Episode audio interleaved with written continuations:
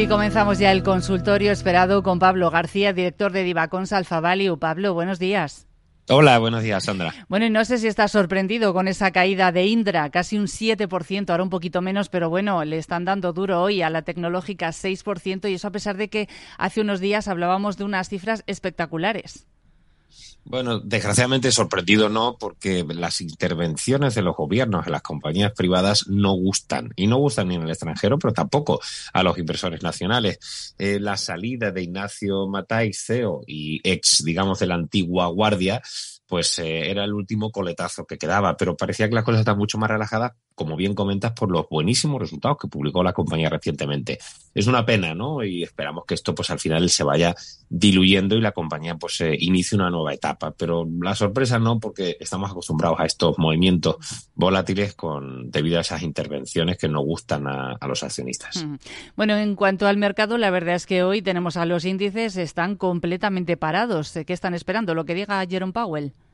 Bueno, lo que diga Jerome Powell, pero desde luego tampoco podemos esperar mucho de lo que diga hoy y mañana, Senado, Congreso, pero vamos a ver, si es que los bancos centrales, si algo no nos podemos quejar, es la claridad. Es verdad que el BCE para el 16 de marzo ya sabemos, porque nos lo han telegrafiado, que los tipos subirán del 3 al 3,5, y para la reunión del 22 de marzo, que está a la vuelta de la esquina, pues la duda es si del 4,75 pasaremos al 5 o al 5,25, y esa tasa terminal que algunos, como el señor Jimmy Dimon, el CEO de JP Morgan ya apuntan casi al 6%, como algunos más hawkish dentro de la Fed, como es el señor Bullard. Bien, la historia es que el tercio, a un tercio de los encuestados ya está, eh, eh, digamos, previendo 50 puntos básicos, con lo cual el mensaje de Jerome Powell coge un poquito más de intensidad debido a que, bueno, pues eh, si algún matiz puede hacer entrever que los tipos subirán después de subir 25 puntos básicos 50 o de nuevo subirán 25. Pero la verdad es que nos gusta buscar tres pies al gato. Sí. La orientación es muy clara y los bonos, como vuelvo a insistir muchas veces con Luis Vicente, eh, los bonos están marcando el camino. Así que va a haber subidas de tipos y si ahora son 25, después llegarán otros más. Pero las tasas terminales están incrementándose y las tensiones inflacionistas no desaparecen y lo que tampoco desaparece es el optimismo de este Eurostock, que está ya un 13,6% arriba, lo que llamamos ejercicio. Pues Pablo, vamos a ir dando paso ya a las consultas de los oyentes. Les recuerdo uh -huh. 91 283 33 33, nota de voz al 687 050600 o si prefieren escribir a oyentes arroba capitalradio.es. Vamos a escuchar en primer lugar una que nos ha llegado a través del WhatsApp. Buenos días para el consultorio en Carni. ¿Qué le parece al analista las acciones de farmacéuticas de Grifo, Farmamar, Pharma, que parecía un sector seguro, pero no. Una opinión sobre ella, gracias. Bueno, pues te he dado tres, eh, por mencionar uh -huh. algunas, las tres españolas, Grifols, Farmamar, Faes Pharma. Sí, además yo creo que, que, la pregunta iba más un poco por el sector, ¿no? Por esa desazón de ser uno de los sectores con peor evolución en lo que llamamos ejercicio, pues la, respuesta, aunque no guste, es muy clara. El mercado, los inversores han buscado las betas altas desde el principio de este ejercicio, y yo diría desde el 12 de octubre, y eso implica que si están comprando cíclicos de consumo, si están comprando incluso eh, inmobiliarias, aunque hace un mes se han quedado un poquito más paradas, pues eso entraña que si también eh, compramos bancos y tecnológicas, pues no entre dinero a las farmas pero en positivo para las farmas, seguimos viendo que no ha cambiado la tendencia desde el punto de vista operativo, es decir, las compañías están publicando unos buenos resultados. Es verdad que Grifols ha tenido un dime y direte eh, con el tema de plasmas, de derivados, de etcétera, pero, pero la realidad es que el sector goza de, de una salud, nunca mejor dicho, pues eh, envidiable. Que la política de dividendos no ha cambiado, que es muy estable. Entonces, eh, la diferencia es el matiz con el que nos aproximemos al sector. Si vamos a, invertir a largo plazo, son muy buenos niveles. Fíjese Roche, la Suiza, que está en mínimos de, de, prácticamente año y pico, ¿no? Y es sorprendente. E insisto que no ha habido un cambio a nivel orgánico operativo. Así que bueno, no es más que el inversor está buscando ese apetito por el riesgo, ese risk on, y en, en, ese cálculo, obviamente, las farmas no entran, ya sea cualquiera de las españolas, pero sobre todo la gran farma, que es la que ha tumbado los, los sectoriales de, del sector. Vamos con otra consulta, también a través del WhatsApp. Eh, buenos días. Hola, buenos días. Espero se encuentren bien. Habla Gustavo de Barcelona y me interesaría saber la opinión del analista sobre Santander y Bayern del mercado alemán. Muchísimas gracias. Buenos días. Muchas gracias, Gustavo. ¿Por cuál empiezas, Pablo? ¿Por Santander o por Bayer? Bueno, empezamos si queremos por el sector bancario. Es donde más estoy expuesto en los, eh, los eh, fondos, es decir, la claridad de la subida de los márgenes, de la mejora de los márgenes y las mejoras a nivel de, digamos, de rentabilidad sobre fondos propios, de los ROE, de los ROTES, eh, la contención todavía de la mora, las extraordinarias cifras de solvencia, es que nos dan el escenario ideal, sobre todo para la banca comercial, ya que hablamos de Santander, eh, la composición de los índices internacionales que tengo, pues está Santander, está BNP, tengo eh, la posición más grande, es un ETF bancario, porque bueno, al fin y al cabo todos los bancos están viendo beneficiados y a pesar del performance tan bueno de Santander, le damos todavía para los próximos seis meses 29%, 29% de, potencial. En el caso de Bayer, creo que era la, la, otra consulta, ¿verdad? Bayer, bueno, a ver, eh, lo de Bayer es siempre lo mismo, ha tenido un tirón muy fuerte, eh, parece que ya se han solventado los problemas del glifosato, de Monsanto, toda esa historia que nos, que nos eh, sintió tan mal, las buenas desinversiones que hizo en Covestro, en Animal Health, etcétera. Es decir, que la compañía ha dado un vuelco radical en los últimos años y ahora ha ido publicando muy buenas cifras. Desde luego lo está haciendo mejor que la Gran Pharma, ya que hemos hablado antes, antes de, la Pharma, ¿no? Y todavía le damos un potencial algo superior al 21% a los próximos meses, con lo cual, bueno, Bayer puede ser una, buena opción dentro del sector Pharma. Vamos con otra consulta. En este caso nos ha llegado a través del correo electrónico, bien tempranito esta mañana. Decía, buenos días, me gustaría que el analista diera su opinión sobre ACS y Fluidra. Dice que está pensando en entrar en alguna de ellas. Eh, nos la envía Juan.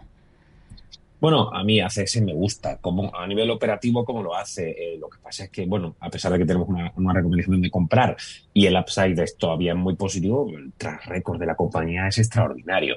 Pero siguen creando valor, es decir, un roce eh, superior al 18-19% con un WAC que coste medio ponderado que estará en el 9 y pico por ciento, pues la verdad es que es una compañía que crea valor, que está en un sector que ahora pues todavía está funcionando especialmente bien y bueno, pues digamos que encaja. Es verdad que yo en mis carteras no tengo ACS, tengo la que nosotros llamamos pues, de la ACS como la Vinci española. Yo tengo Vinci en cartera, ¿no? También me parece muy, muy equilibrada, pero son dos grandes compañías, ¿no? Mi preferencia por Vinci es por jugar un poco más también a, autopistas y un poco, eh, eh, digamos, un subsector dentro de construcción y concesiones que yo creo que va a estar un poquito más tranquilo de cara, de cara a un ejercicio que se plantea todavía eh, muy, muy complicado. ¿no? Y nos estaba preguntando por la compañía pues de piscinas y de spa, Fluidra, eh, que eh, bueno, lleva más 13% en el, en el año. Ha tenido una situación un poco controvertida respecto a los resultados, ¿no? que no fueron tan potentes y la verdad es que está bastante, bastante parada ahí. Yo creo que está un poco en tierra de nadie, ¿no? No es, no es de las compañías del sector financiero que lo están haciendo muy bien, o de las tecnológicas, o como decíamos también, del sector de, cíclico de consumo, pero tampoco es una compañía defensiva como la Pharma y tal, ¿no? Yo creo, bueno, eh, siempre es una compañía de calidad, bien gestionada y, bien conocida por el inversor eh, español, la compañía, la compañía afincada en, en, Barcelona, y a mí no me desencanta, pero no vemos catalizadores especiales a corto plazo. Mm. Pablo, pues tenemos aquí un correo de un tocayo tuyo, que también se llama Pablo, y la verdad es que es muy amplia, así es que la voy a dividir en tres, eh, porque te pregunta por tres valores, eh, pero argumenta sus posiciones y se explica, en fin, voy poquito a poco porque la primera, eh, no sé si la sigues, Global SIP Lease, lo digo porque si no la sigues, pues podemos pasar. Global SIP Lease, escrita GSL en Nueva York, ¿la tienes controlada más o menos? ¿Te suena? No, no, no, no, pero la estoy buscando. Vale, te él dice que está dentro de esta empresa, que es una idea de inversión a largo plazo por los sólidos resultados, lo único que no le gusta, dice, es la de deuda que ha tenido en el último año. Dice que ha entrado en 18,55 dólares, que la lleva siguiendo desde los 16 y ahora que está con un 12% de beneficios. Y la duda que tiene es si es buen momento para recoger esos beneficios y hacer una entrada cuando caiga o si ve el valor con buena tendencia y, las, y seguiría manteniéndola en cartera o incluso si cree que sería bueno ampliar posiciones. Wow, a no ser que sea. es aquí, metiendo en Bloomberg Global, hay tantas compañías que. GSL, pone GSL, el RIC GSL en la bolsa de Nueva York. Ah, eso es más interesante. GSL. Ah, Global uh, Ship Global Ship List. Vale, había entendido uh, vale, vale, sí, sí, sí, aquí, aquí la tengo, aquí la tengo. No, no, a ver, es que si yo que llevo 28 años en esto, que ya, ya me van cayendo, eh, si, si sigo una compañía de, de, 700 millones en el mercado americano, ya no se pagan una medalla. O sea, compañías tan pequeñas, eh, cuando estamos llevando en torno a 600 compañías en Europa y a nivel global 2.500, que no es casi... Lo digo para que lo entiendan los oyentes, no puede ser. Pero, pero, la parte buena, Global Ship, que claro, por eso no la encontraba, Shiplist, es una compañía de container, de shipping container, es decir, que hemos tenido un, momento, como hemos visto en Mares, con las grandes compañías del sector. Incluso ayer analizamos una, la tercera compañía mayor que está en Marsella, aquí cerquita, y, que no está listada. Han tenido un año récord absoluto en, 2000, en 2022. Pero lo que nos puede llegar ahora, pues algunos hablan de incrementos de costes, de menor eh, de menor comercio y eso puede afectar a las compañías. En su conjunto ha sido un sector en el que hemos estado invertidos. Insisto, no conozco las vicisitudes de Global Ship eh, List, pero sí las, las globales del, sector. Fíjese que esta empresa aparece en Bloomberg con siete empleados, ¿no? O sea, yo creo que tiene que ser más un trader de, de, mm, shipping, ¿no? De los containers, etcétera, que es, un, que es una actividad muy lucrativa o lo que lo ha sido. Y fíjese que eh, eh, estando en una actividad y en máximos todo el sector, esta compañía en absoluto está en máximo, está cotizando en torno a 20 y medio cuando los máximos los tuvo a 30 hace, hace cuestión de un año, ¿no? A priori yo creo que no es el momento para invertir en este sector cuando hablamos de desaceleración.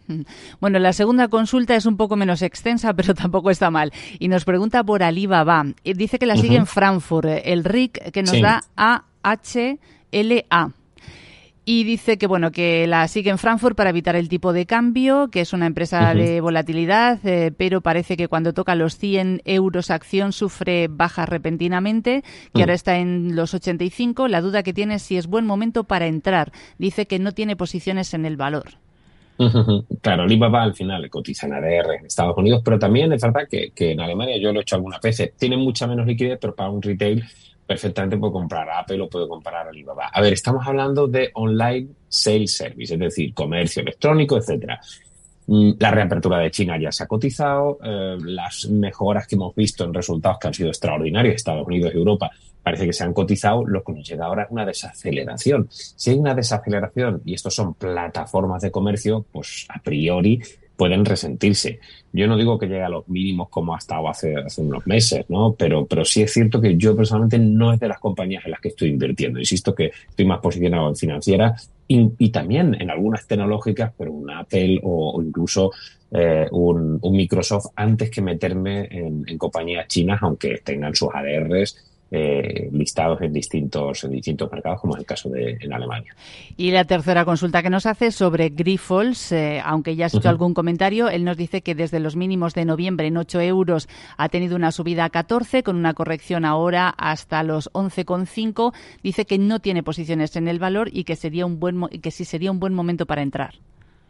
Bueno, ha sido muy errático. ¿eh? Nosotros la tenemos que comprar solo y exclusivamente por temas de valoraciones y con un upside que, es muy fuerte, hasta 19 euros. Pero el momento ha ido mejorando, pero si nos fijamos en el, en el movimiento de la acción ha sido, un, un desastre. Obviamente es una compañía además que no paga dividendos, con lo cual yo creo que no es el momento. Si estamos viendo que las TIRES están subiendo, que tenemos el tibón al 4%, que el boom está en 2,70, que la rentabilidad por dividendos es importante para compensar la inflación y si es una compañía que estamos con un movimiento errático, yo creo que Grifols no es el momento de entrar.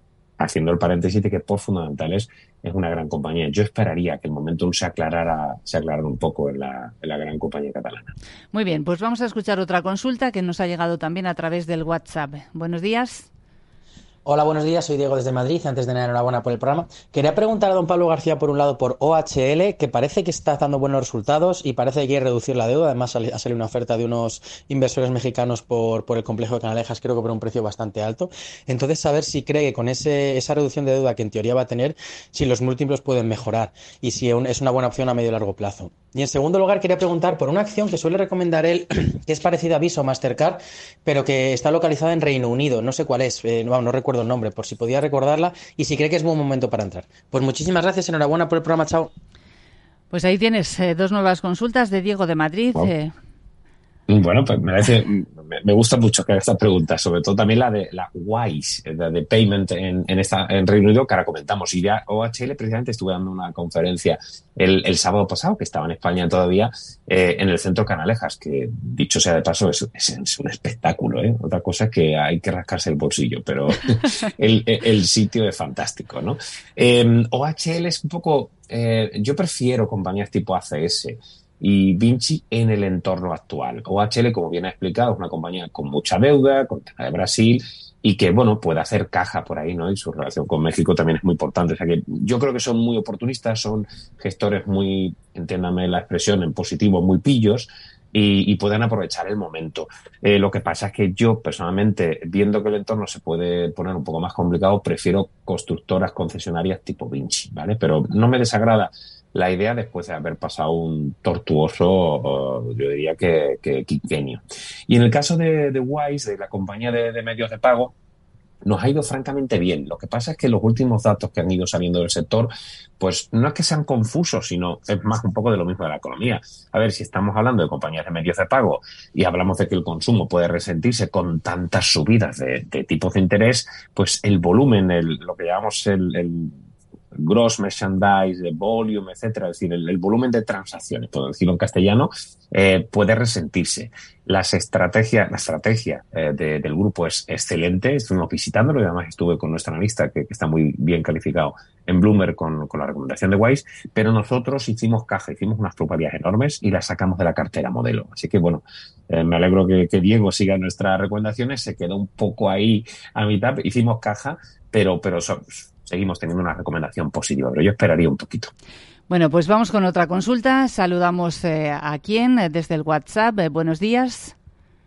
Buenos días. Quiero preguntarle al analista cómo ve a HelloFresh, que ha publicado hoy resultados y parece que no han gustado mucho al mercado. muchas gracias y un saludo desde Palencia, Antonio.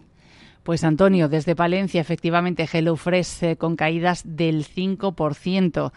Eh, Pablo, HelloFresh 5% a la baja, al alza Zalando 5%. Sí, la verdad es que en el caso de, de HelloFresh eh, no, no, han gustado las, eh, no han gustado las cifras. Eh, las ventas han subido a casi un 19%, pero han quedado ligeramente por debajo de lo previsto en el cuarto trimestre. El EBITDA ha ajustado un 22%, que ahí sí han superado las expectativas. Y los márgenes también. O sea que yo diría que son, son unos resultados relativamente mixtos. Y en clientes activos 7,11 millones, como ponemos bien en el diario de mercados, no está del todo mal. Eh, quizás no han gustado, pues sobre todo las guías, ¿no? Esperan ventas a tipo de cambio constante subir un entre un 2 y un 10% y un EBITDA ajustado 460, 540 millones de euros, que está, digamos, en la parte baja del rango previsto.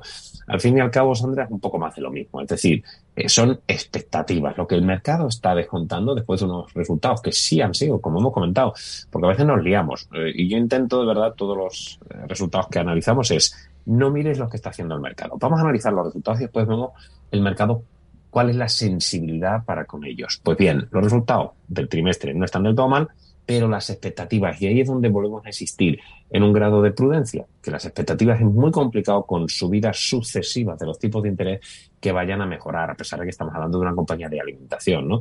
Así que no nos desagrada, el momentum sigue siendo muy negativo y en este tipo de compañías lo que esperamos es un catalizador antes de entrar. No tengan prisa, no compran, como dicen los británicos, eh, cuchillos cayendo en picado al suelo. Cuando haya un revulsivo o un catalizador, esta compañía tiene enorme potencial. Esperaremos, de momento estamos fuera. Y sobre Zalando, que te preguntaba yo, HelloFresh con caídas, pero Zalando lo está haciendo bastante bien, 5% hacia arriba, a pesar de que en principio parecía que iba a bajar. Sí, a mí personalmente, yo creo que es un sector donde no hay que estar. Eh, fíjese que reconozco que tenemos en, cartera Model Inditex, nos ha ido bien, pero a mí el sector, insisto, con subidas sucesivas de tipo, ¿yo qué voy a hacer con mis roperos? Si tengo que pagar la hipoteca y tengo que pagar un montón de cosas que se están poniendo más caras, pues a lo mejor el jersey que parecía que se había quedado fuera de moda, pues a lo mejor lo voy a mantener otro añito más. Es decir, la tendencia global del consumo cíclico debe empeorar. Hemos visto movimientos, la verdad es que también erráticos, instalando con subidas, con caídas, para mí los resultados no son suficientes para estas subidas, ¿no? Eh, lo que hablábamos antes, el gross merchandise volume ha quedado ligeramente por debajo de lo previsto. Las ventas han subido un pírrico 2,2%, también por debajo de lo previsto. Y sin embargo, bueno, es verdad que los clientes activos han cumplido con las expectativas, 51,2 millones, que los pedidos medios parece que no están tan mal, pero fíjense en las expectativas para el 2023 y yo francamente no entiendo ese optimismo.